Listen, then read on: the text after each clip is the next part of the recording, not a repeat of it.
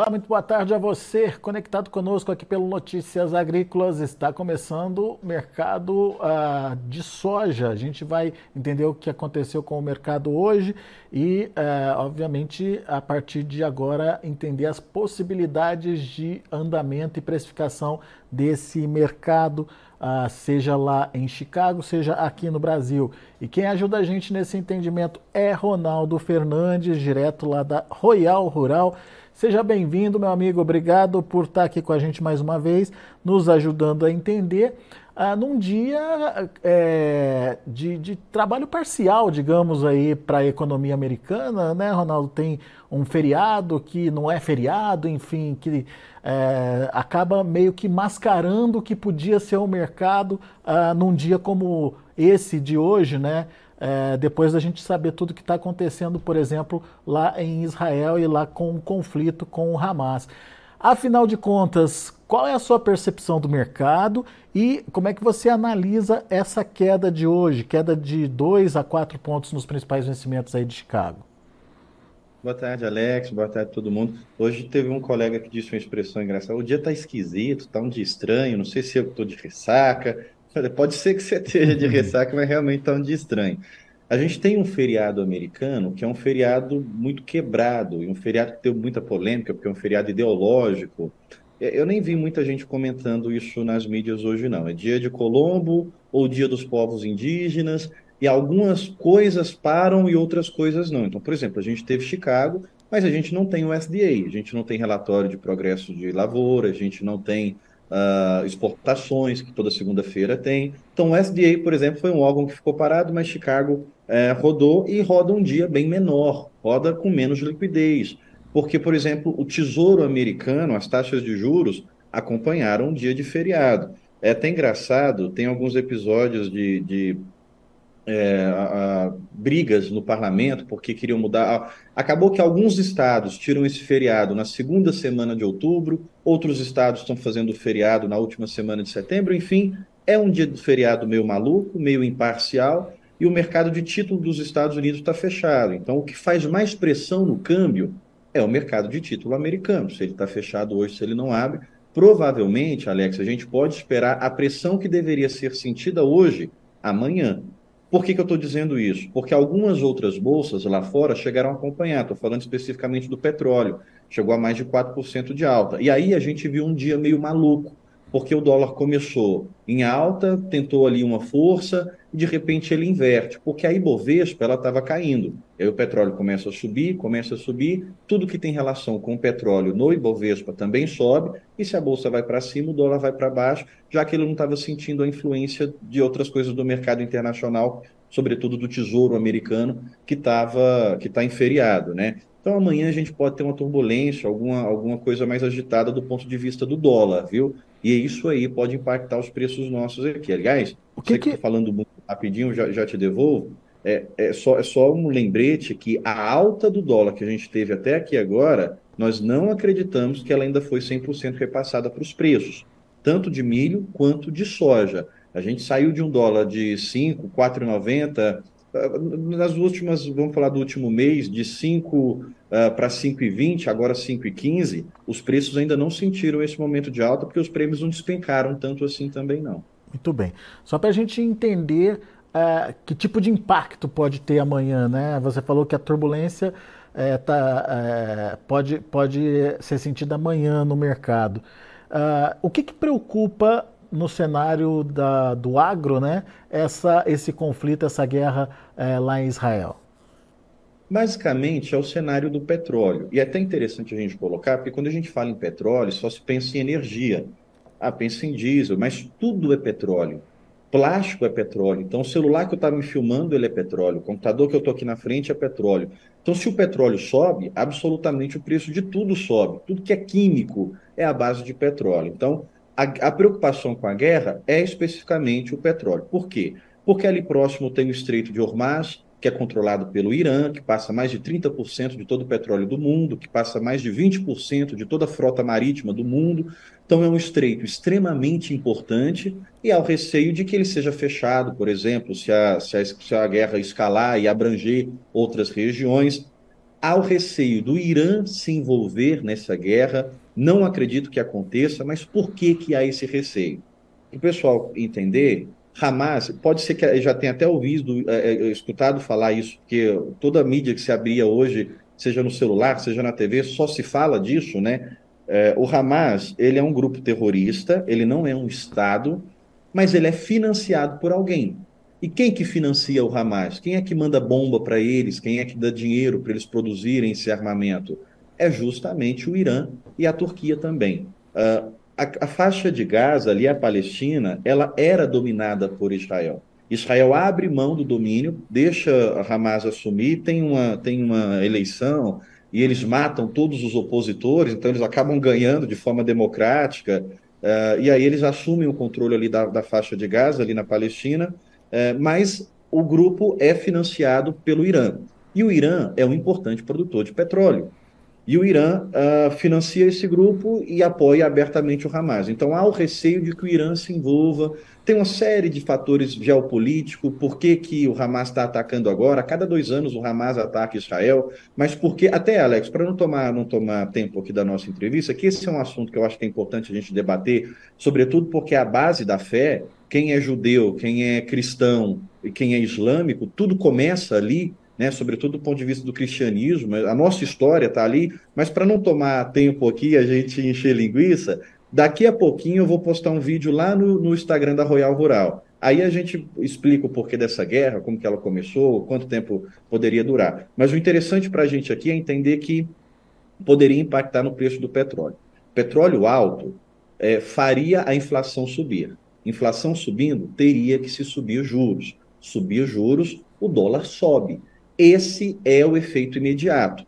A gente não está tendo esse efeito hoje. Primeiro, porque o mercado americano está funcionando entre partes, então o cenário ainda não foi refletido 100%, mas uma outra posição, um outro lado da moeda. Aqui, Alex, eu quero deixar claro um comentário para quem está assistindo a gente: não é nem opinião de analista. O mercado hoje está sentado num grande que, numa grande dúvida. O Banco Central americano, peraí, o que, que eu faço? Porque eu preciso subir juros para controlar a inflação.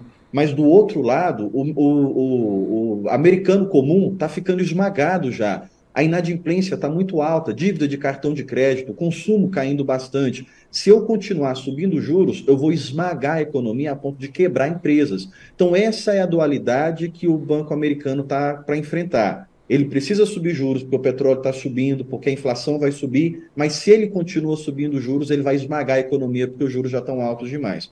Então, é um, é um fator que a gente costuma dizer que está no preço. Acima disso, vira caos. Então, dificilmente o dólar poderia vir acima de 5,20. Por que dificilmente? Não é interesse de ninguém.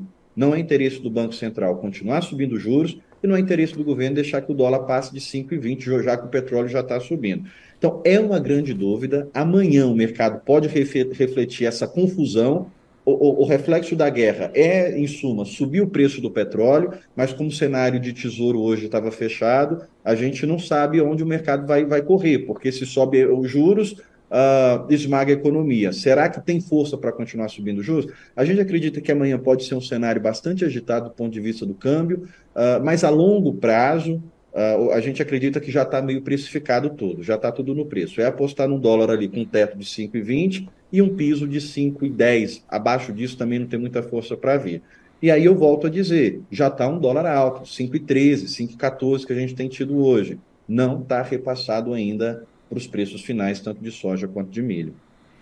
Na prática, então, isso significa o que, Ronaldo? Temos uma tendência aí a partir da definição desse dólar? eu, eu, não, eu não apostaria em tendência, mas tem uma gordura ainda que não está repassada. A gente pode pegar as contas de paridade e estão um pouco mais agressivas do que o mercado está pagador. Então, se você pega a conta de paridade de milho, pega a conta de paridade de soja, versus o que o, o, o comprador está de fato oferecendo, você pode subir ainda um, dois reais na conta ali final para o produtor, tanto de soja quanto de milho. Agora, uma questão, Alex, é que rodou muito volume nas últimas semanas. Por exemplo, uma. É, eu não vou falar o nome, eu ia falar aqui, mas é, vai ser deselegante. Tem é, uma, uma trade que está comprando bastante volume para mandar para a China. Veio para o mercado com apetite, pagando um pouco mais. Ah, isso é bom, eles pagaram um pouquinho mais. Só que normalmente, quando eles vão fecham os acordos, já sai do mercado. Então rodou muito lote na semana passada. Essa semana tende a ser uma semana morta, porque a gente tem um feriado americano, que é um feriado esquisito, logo na abertura do dia. Tem Chicago, mas não tem tesouro. Na quinta-feira a gente tem feriado no Brasil. Então, quarta-feira já entra aquele ritmo de sexta-feira, o comprador já está com, com o consumo meio garantido. Porque o comprador, uh, pelo menos eu fazia assim quando eu estava na mesa de compra. Quando você tem uma semana que ela vai tende a ser uma semana quebrada, você tem que antecipar essa semana. E aí você tenta fazer os volumes máximos que você pode antes, para você não ficar no risco de não encontrar alguém, de não ter o preço certo. E aí, então, essa semana que tem feriado, ela costuma ser uma semana morta. Então a gente tem feriado e, no, e, e na quinta-feira tem o relatório do FDA. Chicago sabe que o Brasil está fechado. No meu ponto de vista, o mais lógico seria esse relatório vir um pouco morno, neutro, mas eu não descarto o FDA subir um pouquinho a produção, porque eles são meio assim, eles arrumam milho, arrumam área, arrumam soja, de onde a gente não imaginava que se podia arrumar, é um padrão que o FDA é, é, tem costume de seguir. Então, essa é uma semana como disse, disse o meu amigo, meio esquisita para o mercado. Então, é, é, o pessoal, as grandes mídias vão ficar focadas na guerra, vão ficar uh, dando os novos. É uma guerra muito violenta, chama de fato a atenção, desperta a curiosidade, a gente quer saber o porquê. Então, isso tende a sequestrar a atenção do mercado por um tempo. E na semana que vem, na semana seguinte, a gente vai voltar a falar de clima no Brasil, a gente vai dar olhar de fato para o é, quadro de oferta e demanda, e a gente vai de fato olhar uh, é, para o equilíbrio que se tem que se tomar a respeito dos juros, do, do, dólar. Então, essa semana tem que ser uma semana mais quebrada mesmo, Alex. Agora, a, a, respondendo a sua pergunta, o que, que eu estou querendo dizer com esse, que, esse negócio que não está passado? O, o, o dólar subiu muito, gente. O dólar subiu muito, de 4,90 para 5,15 é uma alta significativa. Então, tem uma gordurinha, mas quando eu digo o seguinte, está no preço, uh, uh, 5,20, não, eu não estou apostando em tendência. Eu estou dizendo que para sua negociação é um argumento para você chorar um pouquinho a mais, mas não quer dizer que é uma tendência. Aí eu volto a dizer uma coisa que a gente sempre, sempre é muito criticado. Para soja, eu acredito que vale a pena esperar aí, pode esperar eh, até a próxima semana, não precisa desesperar para vender nem o milho, não precisa desesperar para vender rápido agora uh, uh, o milho físico, a soja física. Agora, olhando para preços 24, sobretudo para a soja, eu aproveitaria muito o dólar na casa de 5,20 para começar a pensar em venda, olhando para 24, porque logo a gente vai ter a colheita brasileira já sendo precificada, logo depois da, da colheita americana ser finalizada e um recado importante da China. A China volta do feriado dizendo: olha, nós não temos espaço para aumentar a importação de soja. Esse foi o recado que a China voltou entregando. Então eu pensaria em travar coisas de 24, mas não me desesperaria para vender agora é, o físico. E aí tem um ponto interessante que todo ano acontece no mercado, que novembro a dezembro a gente tem uma pequena pressão de frete, vira uma mini safra de milho, porque você tem que liberar espaço para dar manutenção em armazém para receber a soja. Então, tanto o comprador como o produtor, esse momento de outubro agora é para se preparar de forma logística, para não, porque é, é, uma, é uma pequena dor de cabeça que você tem ali para pressão para fazer liberações. Então, não, não, não entraria em desespero por causa do preço, não tem uma tendência de queda para o milho pela frente agora, pode causar algum prejuízo se não vender essa semana. Não é essa a tendência, pelo menos, da leitura que nós temos do mercado hoje, mas eu faria as antecipações não pensando em preço, mas pensando na logística, que aí pode mandar embora muito lucro, né? Vendeu bem, mas aí teve que subir demais o frete, porque não conseguiu antecipar a retirada. Isso vai acontecer. Tá. Agora, quando você é, é, toma aí a China como exemplo, e, e fala dessa, dessa China limitada nas compras. O que, que você está querendo dizer, Ronaldo? É, vão deixar de comprar, vão diminuir o ritmo, é, vão comprar o suficiente para atender a demanda imediata, enfim, como é que a gente traduz isso?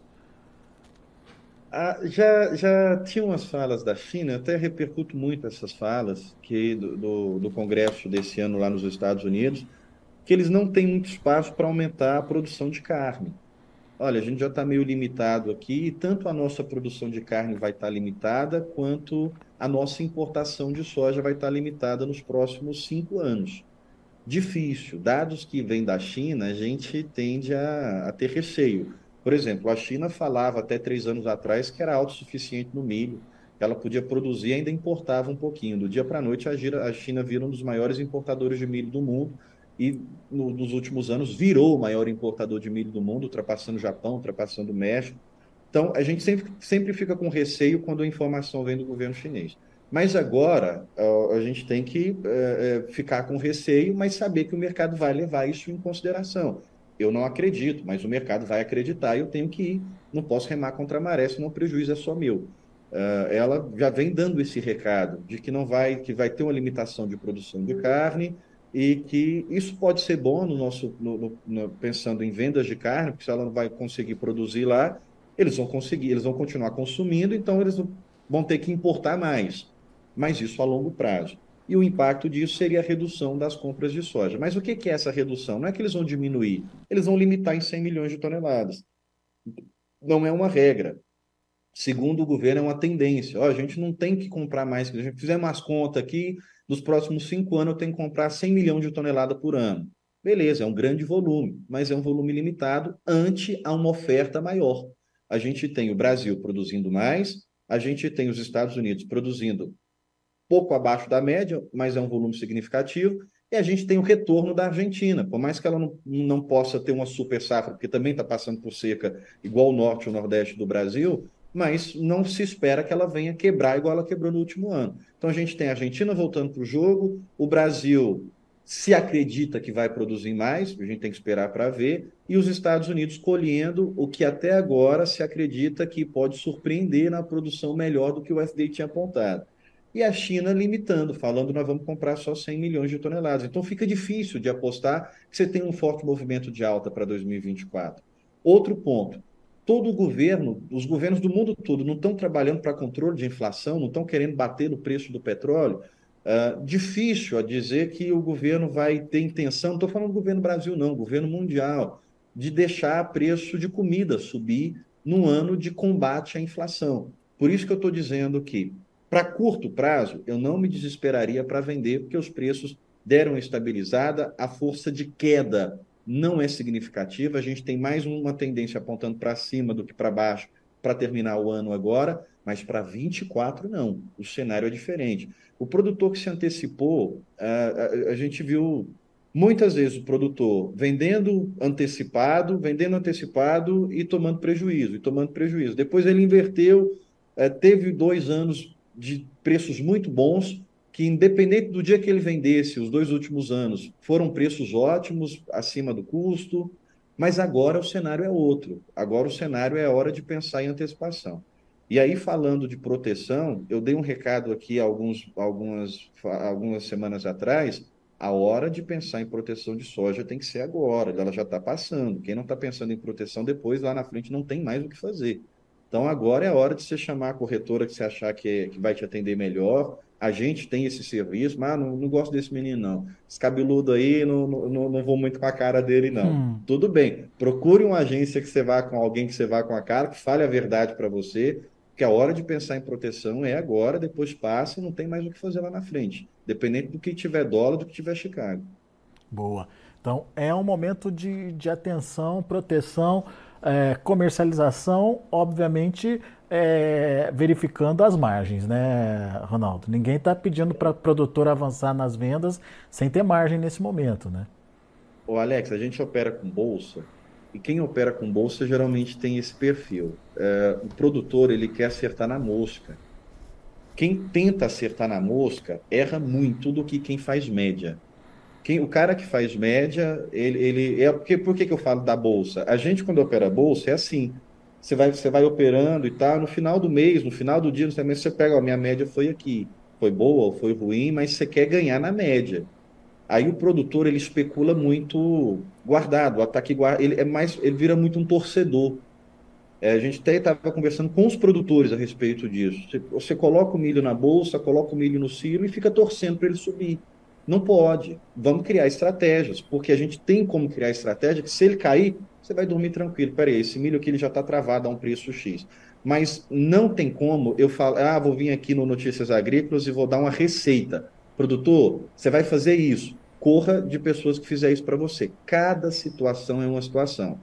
O seu volume tem um preço, tem um custo. Ah, eu quero fechar 10 mil sacos, custa X. Não, eu quero vender o meu milho e quero continuar trabalhando na bolsa. Não, eu quero proteger o milho que eu vou ficar com ele aqui. Então, cada estratégia é para uma necessidade.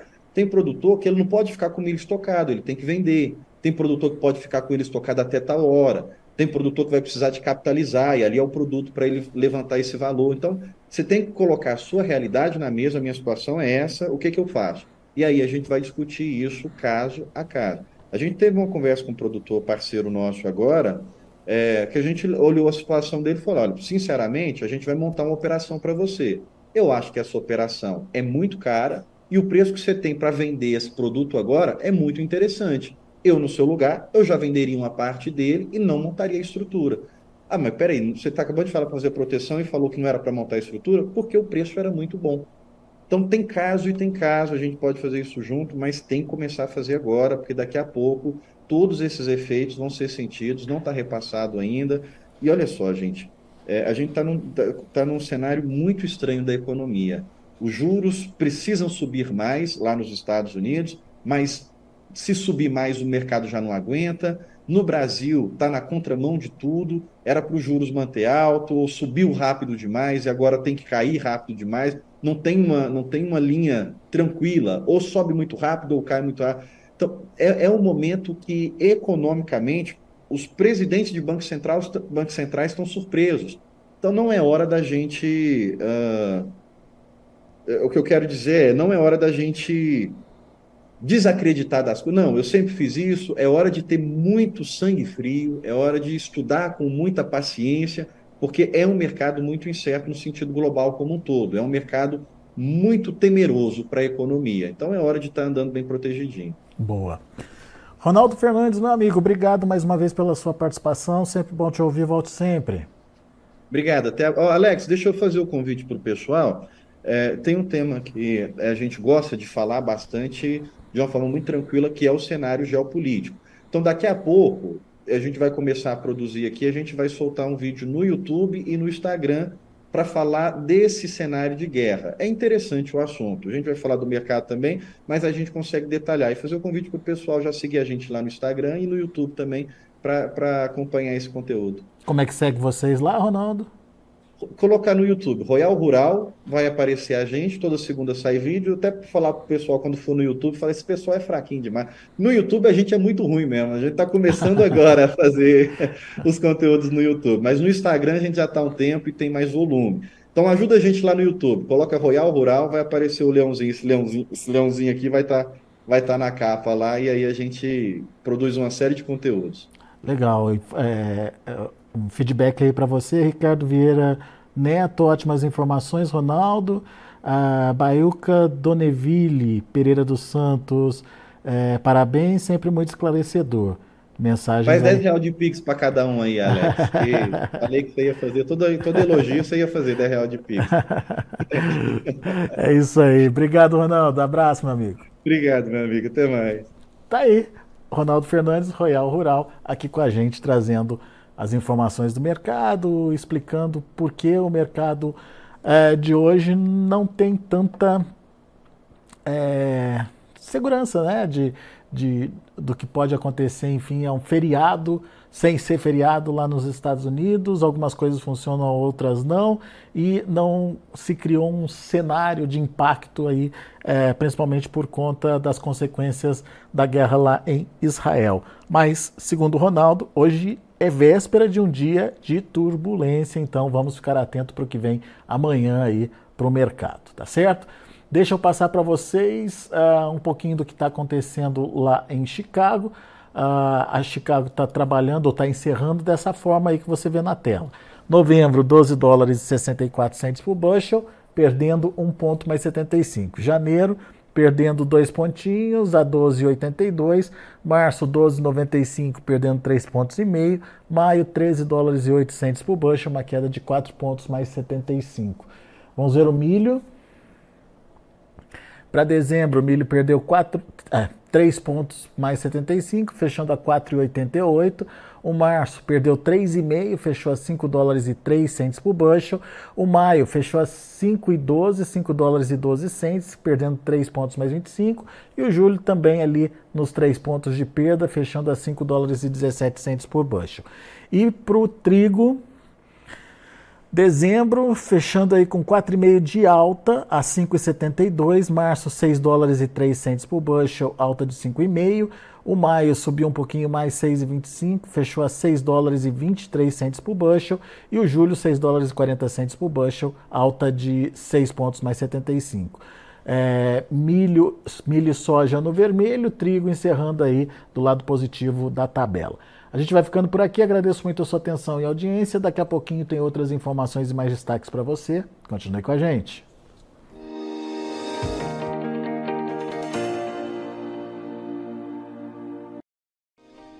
Se inscreva em nossas mídias sociais. No Facebook, Notícias Agrícolas. No Instagram, arroba Notícias Agrícolas. E em nosso Twitter, arroba Norteagri. E para não perder nenhum vídeo, não se esqueça de nos acompanhar no YouTube e na Twitch Notícias Agrícolas Oficial.